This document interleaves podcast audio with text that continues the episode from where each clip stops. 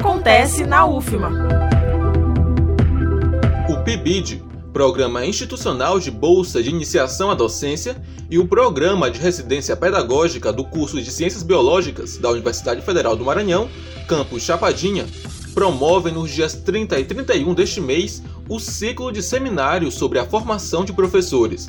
O objetivo é refletir sobre os conteúdos específicos da biologia e a aplicação através das práticas pedagógicas no contexto escolar.